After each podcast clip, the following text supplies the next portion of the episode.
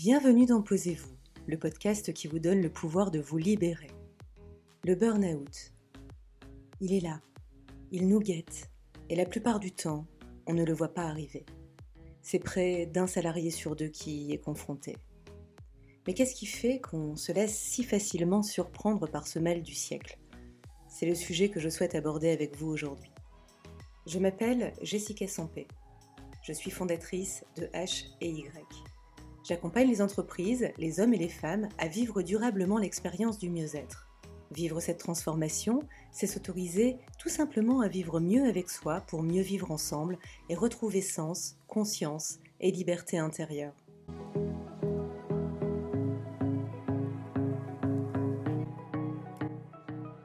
Depuis quelques années, la notion de risques psychosociaux a pris place au sein de nos entreprises, nous rappelant que notre santé psychologique est un facteur vital dans notre évolution, tant sur le plan humain que sur le bon développement des édifices dans lesquels nous travaillons.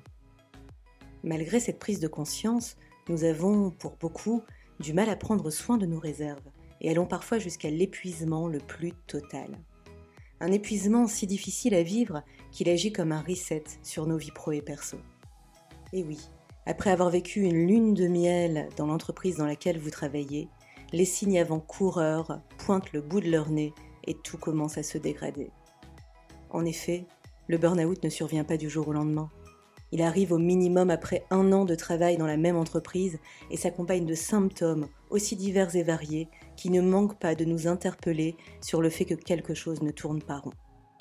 Entre fatigue constante, problèmes de dos, insomnie, tristesse, obsession, mal-être et manque d'alignement, il est impératif que chacun puisse s'autonomiser face à ce fléau qui nous amène à vivre comme l'ombre de nous-mêmes.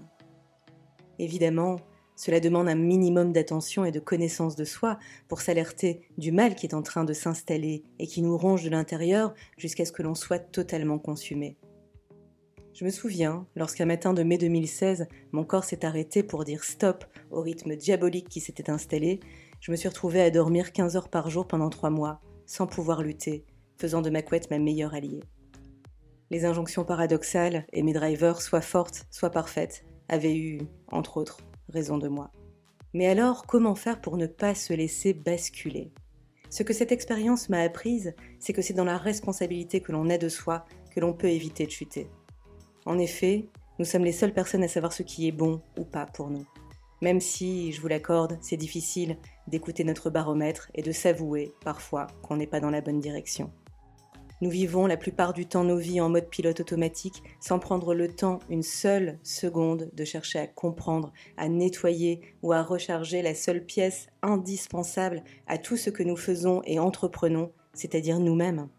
À mon sens, pour éviter de sombrer dans le chaos de l'épuisement professionnel, il est nécessaire d'apprendre à se connaître, apprendre à se connaître sous toutes ses formes pour être à l'écoute de ses besoins, de son important et de ses valeurs.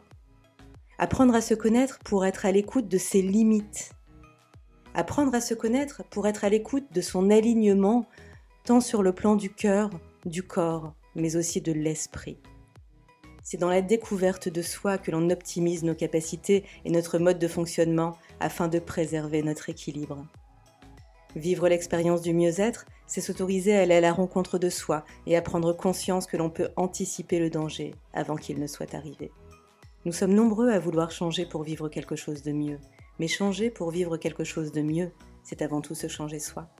J'espère que ce podcast te permettra d'avoir un peu plus de recul sur les possibilités qui te permettent d'éviter le burn-out. En attendant de te retrouver, je te souhaite une excellente journée. Si tu souhaites rester connecté à Posez-vous, N'hésite pas à t'abonner et à le partager, ça me fera très plaisir, et à me rejoindre sur mes autres plateformes Facebook, Instagram, YouTube et LinkedIn. Jessica HY.